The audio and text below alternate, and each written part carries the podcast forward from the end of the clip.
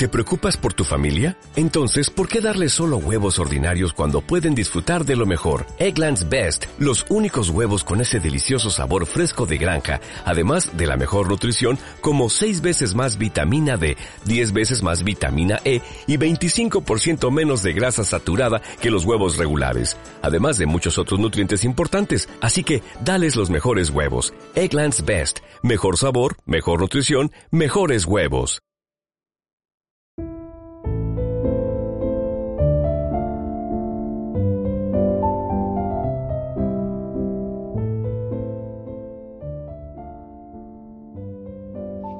Bienvenidos a Vidas Apasionantes, vidas de biografías de santos y santas de la Iglesia Católica.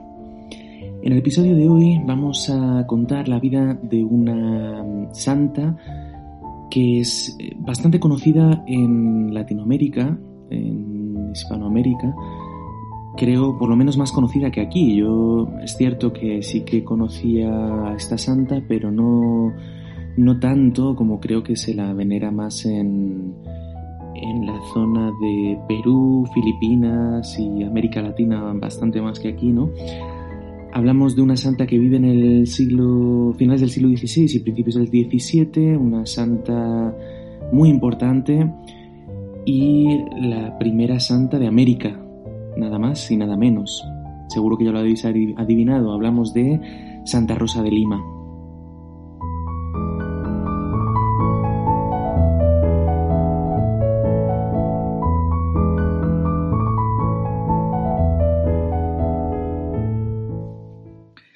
Pues Rosa de Lima, que ya hemos comentado que era primera, que es la primera santa eh, americana, pues es patrona de la ciudad de Lima, es patrona también de, del país, Perú, y también patrona, como decimos, de Filipinas y patrona en general de América, América Latina, nada más y nada menos.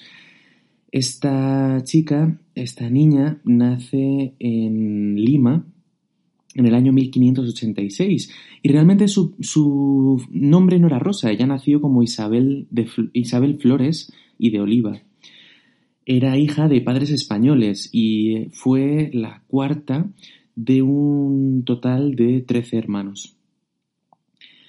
Cuando ella estaba en su cuna de pequeña, pues su madre vio una, una rostra, lo diré, una rosa con el rostro de su hija. Por tanto, decidió que la llamarían Rosa. De ahí viene el, luego el nombre que, que, utiliza ella, ¿no? Decían que ella eh, parece ser que era muy bella, ¿no? Sin embargo, desde muy pequeña, desde joven, cortó su, se cortó el pelo para tratar de evitar tentaciones y mm, también se afeaba el rostro echándose pimienta en la cara, como una especie de rechazo a, mm, a, las, a las tentaciones, ¿no? Y desde pequeña ya hizo voto de castidad. A los 20 años ella ingresa en la orden terciaria dominica y según cuentan, toda, pues ya hemos hablado en muchos episodios ¿no? de estas leyendas y demás, pues la que mm, fue investida por eh, la mismísima Santa Catalina de Siena, era una santa de la cual Rosa pues era extremadamente devota, ¿no? No tenía muy buena salud al parecer, ¿no? Era una mujer, una chica pues de salud débil y que contraía, bueno, enfermiza, ¿no? Pero ella se dedicó en persona al cuidado de enfermos y moribundos. Además, destaca por su vida tremendamente ascética y llena de mortificaciones. Ella, además, bueno, algunos episodios, por ejemplo, como que mientras trabajaba ella llevaba dentro de su hábito una corona de espinas eh, que le producían, bueno, pues muchas heridas en la frente y dormía en un lecho de em, vidrios rotos también y decían que se clavaba el pelo a la pared para evitar que, eh, el sueño, pues que, bueno, caerse dormida, ¿no? Que se quedara dormida. Uno de los hechos más importantes, eh, históricamente hablando, que se, que se atribuyen a esta santa, que no solo son estos hechos más legendarios y, de, y milagreros, sería la atribución de la salvación de la ciudad de Lima frente al ataque de los corsarios holandeses. Es cierto que también, bueno, se podría atribuir como leyenda, pero es, es, un hecho histórico que luego se atribuye también como algo que sucedió gracias a esto, ¿no? Y es que en el año 1615, pues la santa reunió a las mujeres limeñas en la iglesia de Nuestra Señora del Rosario para rezar por la defensa de la ciudad frente al ataque, como decimos, de los corsarios holandeses. Eh, los holandeses se retiraron y entonces se atribuyó esta, esta retirada a, a, la acción y a las oraciones de Rosa y sus, y, sus mujeres, ¿no? Por tanto, pues este hecho fue, fue considerado como algo muy, muy importante ¿no? en, la, historia, en la vida de Rosa, para luego conmemorar su vida como responsable de este milagro como principal responsable. Además es por ello por la que si vamos a Perú y la vemos representada, pues se la, se la representa en muchas ocasiones con un ancla sosteniendo a la ciudad de Lima. En el año, en este mismo año, 1615, se produjo lo que también otro, eh, digamos, otro, un episodio místico, eh, que serían eh, los desponsorios de místicos con el niño Jesús.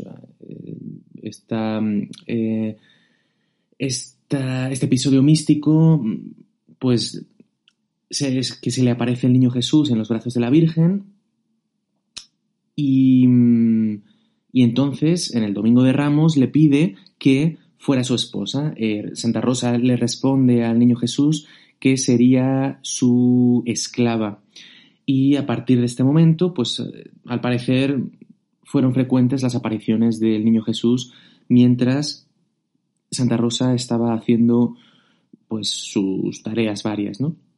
Se le fue apareciendo el Niño Jesús en varias ocasiones.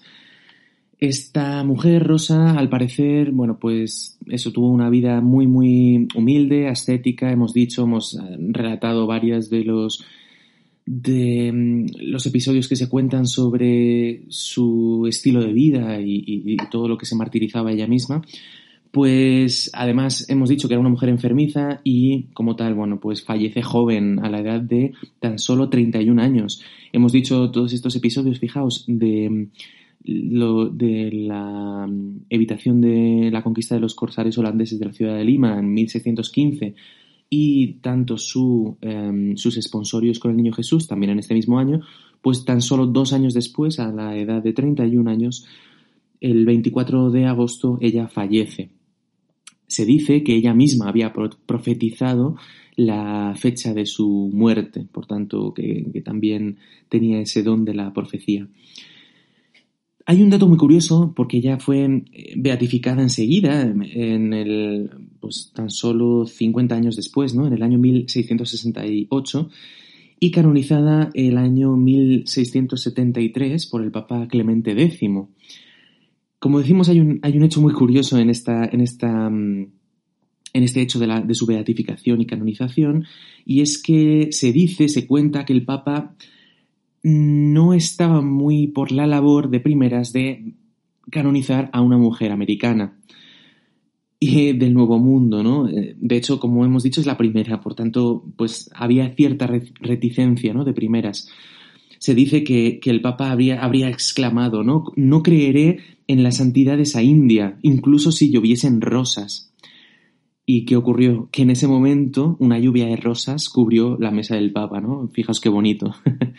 no sé si será verdad o no, pero son de estas leyendas que se cuentan alrededor de estos, de estos personajes eh, tan increíbles, ¿no? Normalmente, de hecho, pues cuando vayamos a ver representada a Santa Rosa, hemos hablado de, de esa representación en Lima con, con el ancla, lógicamente, eh, pues se la suele representar tanto con el hábito dominico como con una corona de rosas o rosas en la mano, eh, incluso también un, rosario que cuelga de su cuello. Pues eh, esto ha sido todo lo que, así un resumen, ¿no? Ya sabéis que me gusta hacer un resumen con, con, los hechos más importantes. Podríamos estar contando muchas más cosas de Santa Rosa, lógicamente. Eh, pero bueno, pues eh, espero que os haya gustado este, este resumen, como decimos, de la vida de Santa Rosa de Lima, una mujer realmente importante en el siglo pues, principios del XVII, podríamos decir, ¿no? Eh, para la historia de América, para la historia de los, eh, de los primeros santos de, este continente y realmente pues para la historia de tanto de Perú en particular pues como de Hispanoamérica ¿no? en, en general realmente una santa que marca un antes y un después también ¿no? en, en la canonización de posteriores santos pues eh, también con relación, de hecho, con otros santos, ¿no? que también hemos comentado en otros episodios, como eh, si os acordáis, remito al episodio de San Martín de Porres, que también podéis acudir a él. Pues esto, como decimos, ha sido todo, espero que os haya gustado y nos vemos en el siguiente episodio.